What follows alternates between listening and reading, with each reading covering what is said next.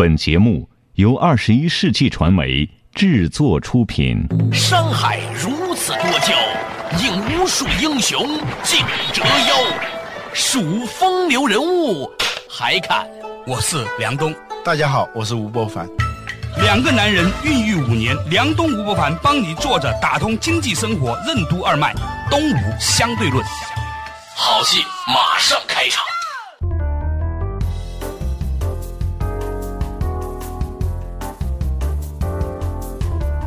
作者打通经济生活任督二脉，大家好，欢迎收听东吴相对论，我是梁东，对面的依然是二十一世纪商业评论发现人吴伯凡，老吴你好，大家好。啊、最近高考了，高考这个事情很有意思啊，我看见关于高考的新闻，突然弹指一挥间想起来，距离我的高考已经有二十年的时间了。嗯，人生啊，白驹过隙，二十年前我们是怎么样高考的？我现在都忘记了我在哪里高考的，这个事儿太可笑了。这两天我发了一个微博，就是我经过二十年高考之后的总结，发现当年比我低一百分的人混得不比我差。比我高一百分的人也跟我一样为儿子不肯吃饭而焦虑。看来高考这个分数的确没那么重要 嗯。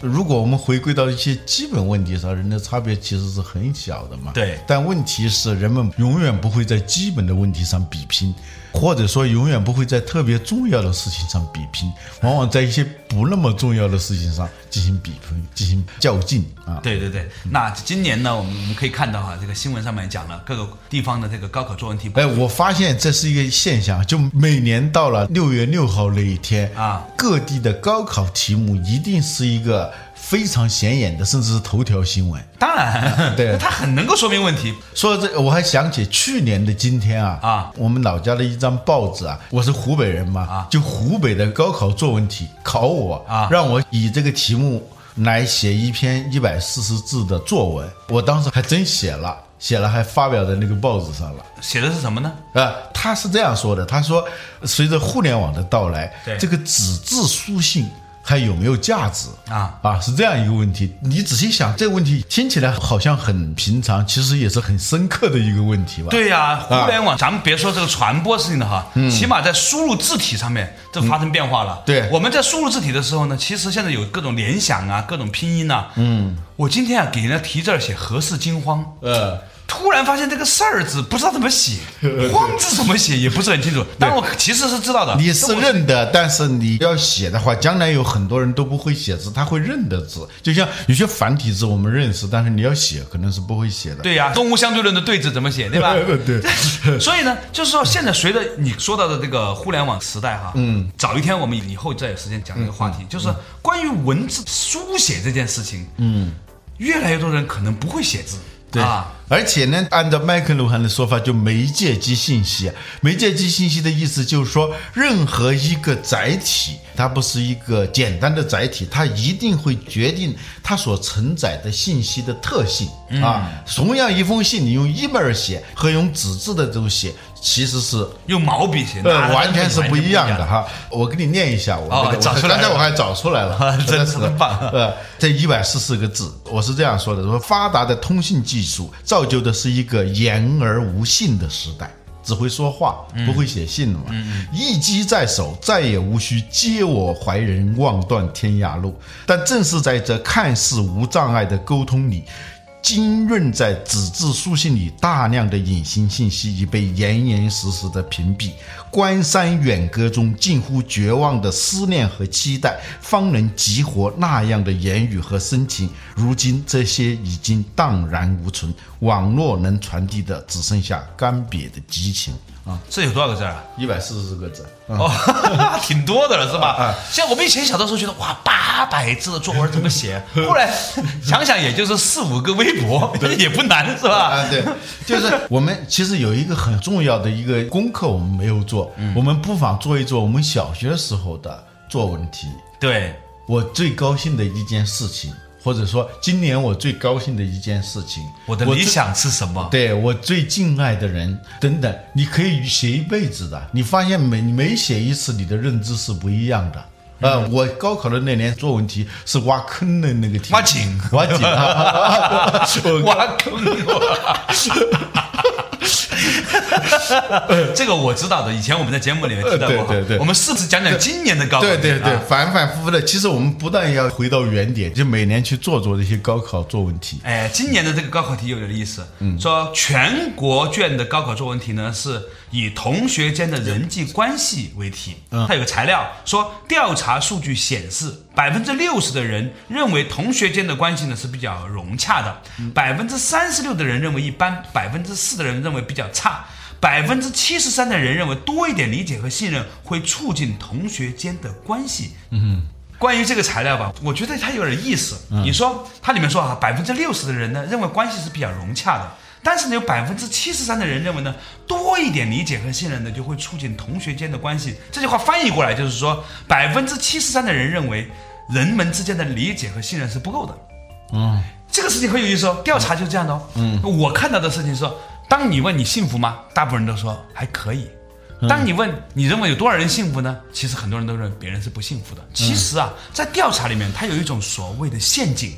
嗯，我们进中欧的时候啊，有天有很有意思，有个老师在第一堂管理课里面问所有同学们：你认为你是这个班里面最优秀的那百分之三十的人吗？嗯结果全班百分之九十的同学都举手了。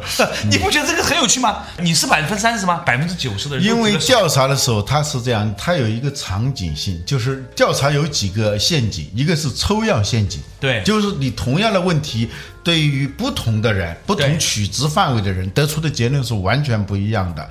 有些调查是自证其真，它好多问题是那种陷阱。你一定会那样回答的，它是某种胁迫，表面上好像是客观的调查，其实这个结果是他已经预。你认为你幸福吗？A 呃非常幸福，B 比较幸福，C 很幸福，D 幸福。得出的结论是，全国人民有百分之七十的人认为自己是比较幸福，还有百分之三十认为是幸福的。还有一个很重要的因素影响调查的准确度，就是我们每一个人在接受调查的时候，常常都是戴着人格面具的。如果私下里头问，不是非当面的问，匿名的这种调查和当着大家的面的这种调查，比如举手这种，结论是很不一样的。所以呢，有些调查呢，我们只能说它不一定说明了某种真实的东西，但是能够真实的说明某种东西。嗯，当然了，如果我们俩今年再重新去参加高考，不一定能拿很高的分儿我经常做这样的梦，啊，是吧？突然有一天，我就梦见自己不知道怎么又要回去高考去，怎么也考不上大学，就那感觉。我有些时候在想，幸好我早参加了二十年的高考。你要是今年我来的话，我估计无论是数学、英语、sin、cosine 早就忘了，tan、cot、sin、cosine。有一天有一个人给我讲起这几个字的时候，天外飞仙的字眼呢，完全忘记这到底是什么，花了好长时间都记不得，更不要说化学那些东西了啊。所以今天这个全国这个高考作文题呢，其实我认为啊，第一个向我们传递的信息就是。越来越多的人，包括主流社会，已经意识到社会关系已经构成了我们这个社会的一个很重要的一个基本面。对人们的关系是否融洽，构成了幸福的一个基础。好了，稍事休息，马上继续回来。坐着打通经济生活，任督二脉，东吴相对论。二零一三年全国高考卷作文题同学关系反映了怎样的时代变化？什么样的因素会影响调查结果的准确性？为什么说人是一切关系的总和？什么是社会资本？为什么说社会资本对于个人和组织来说都有重要的意义？如何解读北京卷高考作文题？爱迪生如何看手机？为什么说我们都是用自己的字典来说自己的话？欢迎收听《东吴相对论》，本期话题：那些高考作文题。作者打通经济生活任督二脉，大家好，欢迎收听东吴相对论，我是梁东，对面的依然是二十一世纪商业评论发行人吴伯凡，老吴你好，大家好今天我们讲到的话题呢是跟今年的高考题目有关，讲的是呢这个全国的高考题呢是讲百分之多少人认为人际关系比较融洽呀、或者是比较差、比较好等等等等。借由对这一个高考题目的分析，我们的一个态度就是说。现代大家发现说，人际关系构成了我们是否幸福，以及说我们人生的很重要的部就分。开始关注关系了。就啊我们讲说，企业、个人其实都有几种资本嘛。嗯，最初的我们只是知道金融资本就是钱嘛。对后来呢，才发现还有人力资本人力资本，原来人力是一种资本啊。还有一个后来才意识到，你既有钱又很聪明，嗯，也不一定解决多大的问题。对你必须要有一个社会资本或者叫关系资本。对关系资本成为一个人的幸福和所谓成功的一个很重要的因素。对啊，最近啊，我又想起我们大学时候老说的、老重复的一句话，我发现这个话真的是非常准确。就马克思说的，人是什么？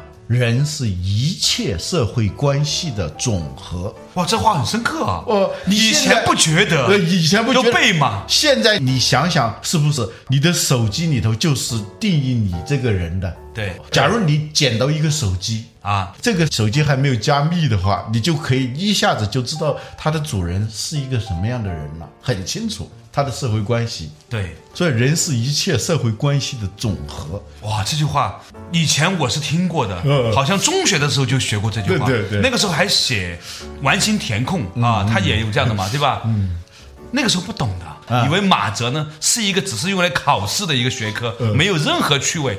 你今天把这句话翻出来再念给我听的时候，嗯我突然发现自己曾经多么无知。现在终于明白了，中学的时候就背过的一句话：人是一切社会关系的总和。呃，所以你的价值就是你的关系的总和的价值，这很重要啊。如果你的关系里头有太多的负资产，那你的这个人的价值有可能就是一个负资产，哎对，你就是一个欠债累累的人，业障深厚的人。啊，啊 很有趣。呃啊。另外一个高考作文题呢是北京卷，高考作文题目今年是爱迪生如何看手机，这个事情也很有趣哈。嗯。啊，有人说呢，这个爱迪生呢有一天在地下碰见了。乔布斯。乔布斯。啊，说你只是重新发明了一种灯泡而已。在爱迪生看来，他没有手机这个观念。呃如果给一个手机给他，他也是把它视为是一个可以亮的灯泡，扁平的灯泡。对呀、是电又可以是亮的。对在他看来那当然是了，就是我们只能用我们的字典，嗯，你的字去说我们的话嘛。每个人的字典是不一样的嘛。对我们经常说，当电视出来的时候，很多人把它叫做看得见播音员的收音机。我们都是用一个我们已知的东西来理解一个未知的东西嘛。啊，我想起当年发明这个电话的时候啊，一个底特律人给一个纽约人打电话，说：“喂，我刚才给你写了封信，拜拜，给挂了。” 他认为彼此交流还是要写信的，电话只是告诉你我给你发了封信过来啊。对对，这个问题一想还是挺有意思的，很有意思啊。爱迪生那么伟大的人啊，那拥有那么多项发明，其实不是发明，是创新嘛。对。电灯并不是他发明的，对，他是第二十二次重新发明了电灯而已。啊，就是说，它是一个实验室的电灯，只有科学家在实验室才可以让它发光的一种工具，变成了普通人购买得起的，而且很安全、很有效的、低成本的这么一个产品啊，可能很多人都没有意识到，啊爱迪生在美国发明灯泡的时候，我们国家还是清朝。很多人都没有这个观念，以为爱迪生反正就是解放前 啊，可能就是解放前的某个时间的 清朝的人，你知道吧？这个很重要嗯啊。他看待手机的话，他只能够以他的那种概念去理解。对，有一个预言嘛，苏东坡写过一个预言，说一个盲人跟别人请教那个太阳什么样子的啊，别人告诉他太阳是可以发光发热的。他什么叫发光发热的？说蜡烛你总知道吧？就用他的手去接近那个蜡烛哦。当他握着蜡烛的时候，哦，原来太阳是一根管子啊，他是这样理解的。但后来说不是这样的，太阳啊，它看上去像一面铜锣，哎，他就去摸了那个铜锣，他就把铜锣敲了一下，哦，太阳是可以发出一个悦耳的声音的。反正他只能够以他的那种概念去理解一个新的东西，他实际上是永远不知道太阳到底是什么样子的。你说的这个事情啊，让我想起了前段时间我提到过的那个日本籍的一个物理学家，他写的一本书叫《超越时空》。其实啊，我们每一个人都必须要意识到一个很有意思的一个基本事实：我们都活在我们已知的世界里面。嗯。对于我们不知道的事情，或者别人看到我们没有看到的东西呢，我们只能用我们能够知道的角度和我们能够知道的比喻去理解那个东西。就像说，鱼他以为人就是另外的一种长得鳍的鱼，对吧？我们以前也提到过嘛。所以爱迪生他看见手机会产生的什么样的情景？我觉得是一个特别有意思的一种思考。嗯，我想起了孔子在《论语·学而》里面讲那句话啊：“学而时习之，不亦乐乎？有朋自远方来，不亦乐乎？啊，人不知而不愠，不亦君子乎？”这第三句话讲的特别好。嗯，其实我现在慢慢理解哈，就是说《论语》是一个幸福操作手册。你看它最重要的第一句话，前两句话讲的是你怎么 happy。最后一句话是怎么避免不 happy？如何避免不 happy 的最重要的事情就是你一定要知道，你能够看到别人看不到的东西，对，别人也能看到你看不到的东西。嗯，所以我们彼此之间的人不知而不愠这件事情，对很重要。嗯，了不起的盖茨比的那里头开头那一句话就是说，我的父亲曾经教过我，当你想要批评别人的时候，你要想一想，其实世界上很多的人都并没有拥有你这么多的机会和优势，那你就不批评了。嗯嗯稍事休息，坐着打通经济生活任督二脉，东吴相对论。今天我们聊到的话题是今年的高考作文题。四川卷高考作文题“过一种平衡的生活”和上海卷的“更重要的是”暗合了两地人民生活态度的何种区别？管理哲学家查尔斯·汉迪为什么要倡导保持工作和生活的平衡？现代文明造就的工作和生活的泾渭分明有何种弊端？如何做到在快乐中工作，在工作中休闲？欢迎继续收听《东吴相对论》，本期话题：那些高考作文题。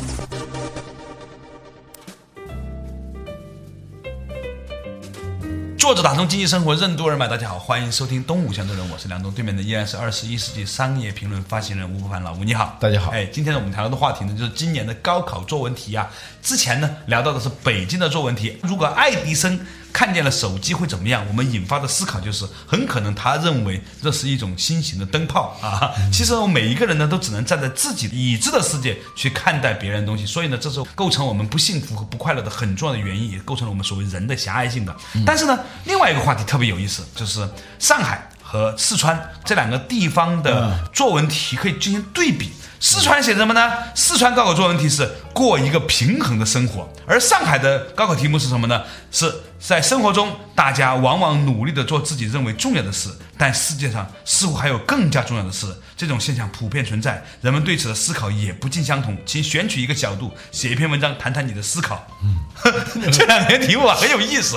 其实它真的是一个很好的人文地理的解读哈。你看四川说的是过平衡的生活，上海人都说要过重要的生活啊，很悲催啊，很悲催。是，当你念这两个题目的时候，我也想到一个事情，就是我们有时候随口说出的东西，我们认为自己是很随意的说的，嗯，殊不知言者无心，听者有意。你认为什么信息都没有透露出来？其实什么信息都透露了。对对对，对于一个四川考生来说，他根本不会知道上海考生看见什么；对于一个上海考生呢，他也不知道四川考生看什么。只有我们把这两个地方的高考题目一放出来的时候，你会发现上海和四川的这个文化真的是很不一样。所以你去成都，到今天你还是会发现，大家有五万块钱还是买一奥拓开着先，是吧？嗯。地震来了，也先要把麻将带出来，反正过平衡的生活，对反正怎么舒服怎么巴适怎么来。对那个巴适，那个舒服，那个来，那个安逸啊，那个安逸。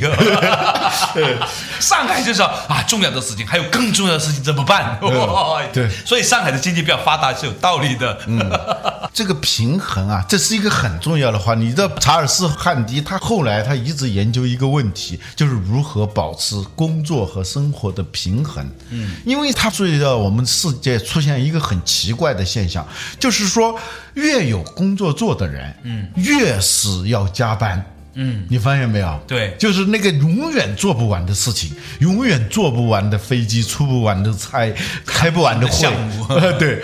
而你能不能把这些东西匀给别人做呢？好像又不太可能。就是说，有些人忙的忙死，有些人闲的闲死。忙的人苦不堪言，但是呢，闲的人又很羡慕他们。呃，这就很不平衡嘛，就是他只朝一边倒，就是闲的人他越来越闲，嗯，忙的人越来越忙。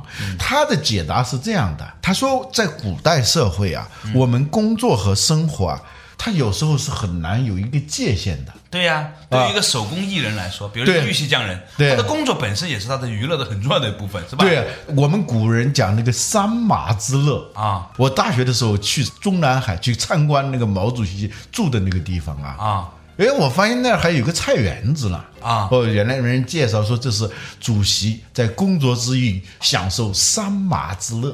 三马之乐就是种桑种麻，是吧？在我们看来，从事农业生产有什么乐趣呢？现在人们对桑麻之乐的理解就是桑拿和麻将之乐，他是现在也有的。的。现在他是这样，就他把工作和生活分开，拼命拼命的工作。工作为什么呢？为了挣钱。挣钱呢挣钱的干什么呢？拼命为了消费去消费，然后消费完了，就赶紧回来工作工作。古人呢，他是在快乐中工作，在工作中休闲。对慢生活有一个原则，对就是不要认为很多东西是工作，比如做饭，嗯，我们现在工业文明它就是一个分界线，要么是在工作，要么在生活，它不承认。什么东西既是工作又是生活？比如说做饭这样的事情，甚至擦皮鞋这样的事情，对就是自己给自己擦皮鞋。如果你能够从给自己擦皮鞋的过程当中得到一种乐趣的话，证明你的生活质量还是比较高的。你把甚至你给自己擦皮鞋都当成工作的话，那其实是很悲哀的一件事情。但是我们真是这样，这个界限泾渭分明。对甚至是极端的情况，就是只有工作没有生活。对啊，所谓工作狂，并不是好事儿。嗯，工作狂呢，一方面我们现在听说那种猝死的现象越来越多。嗯，你发现那些高薪的人，月薪十万以上的那些人，你发现他们脸色很少有好的。嗯，那当然了，当你挣了十万的时候，你发现你有差不多五万块钱交了税，然后又一万块钱买了三险一金，然后另外两万块钱给了老婆，还有一万块钱给了儿子，五千块给了你妈之后，你发现这五千块钱 可以用啊，你脸色能好吗？关键不是这个，当你挣完十万块钱的时候，你必须要有相应的消费。对，得过十万块钱生活是？吧？这个十万块钱的生活对你来说，就像你当年挣一万块钱的时候，希望挣两万块钱一样的。你挣十万块钱的时候，希望自己挣二十万。嗯，就这样状态，那么你始终是处于这样一种状态里头。对你就像穿上了一双红舞鞋，不停的跳舞，不停的进行你的所谓的工作之舞。停都停不下来。查尔斯·汉迪认为这是一种很不正常的状态，而且它会导致一个什么问题？就是社会的贫富不均，这也是一个很重要的原因。对，所以四川人就是他能有了就行，是吧？有些事情啊，别消费，你不是想买了奥拓就想奥迪，就买了奥迪又要买个什么奥什么东西啊？对四川人他很能注意生活本身，我们活着是第一位的。嗯，这是四川的最好的优良传统，我认为。前段时间呢，那个趣玩网啊，我的好朋友以前在百度的同事周品出来创办的趣玩网呢，举公司啊西南迁，去到了四川。嗯，有十几个北京的同事，本来呢就想说去帮助大家呢把成都公司建立起来之后就辞职了，回到北京重新找工作了，因为北京人嘛。结果呢，去到那边之后呢，突然发现，在成都只要用他北京的大概四分之一不到的成本，就活得比北京要幸福两倍。换句话说，一下子多了八倍的这个生活幸福，一下子全部都留在当地了。他说。两千块钱在当地啊，可以租一个非常好的三房一厅的房子住。我去周平他们家看过，哇，很生气，一万多块钱就住巨大巨大的房子了，就是租的房子，而且买的话呢告诉你，他，一万多块钱，现在在北京租到什么样的房子嘛？也就是个八十平米到九十平米的房子现在我租个房子八千六百块钱一个月，啊。我小孩读书那个地方，那个就是说一下子回到八十年代那种感觉，太可怕了很小很小的。当然它是所谓的学区房，那更贵了，是吧？啊！就是恨不得坐在房间里面上网，屁股都在阳台上面，房间太小是这。样的。基本上我进了那个房子以后叫坐立不安，为什么呢？因为我找不到特别合适的坐的地方，也找不到特别合适站的地方，最后的状态就是躺床上。嗯跟香港同胞差不多。真的。但是就你要上了那条轨道，你就停不下来嘛。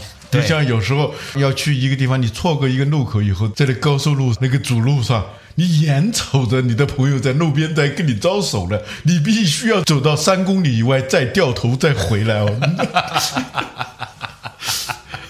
说回来了，所以过平衡的生活啊，是四川人民借由高考题目向整个全国人民，尤其是北京人民在喊话，喊要过平衡的生活。上海人民喊话。上海人民说：“你觉得你在做很重要的事情，但还有更重要的事情怎么做呢？”嗯对 对所以上海人民过得真是一对比哈，不比不知道，一比吓一跳。对，上海呢有一个普遍的，就是说上海的一些朋友啊，我们还有一些同事，他们普遍的感觉就是觉得处于一种静静的绝望当中。用梭罗的话说，你知道吗？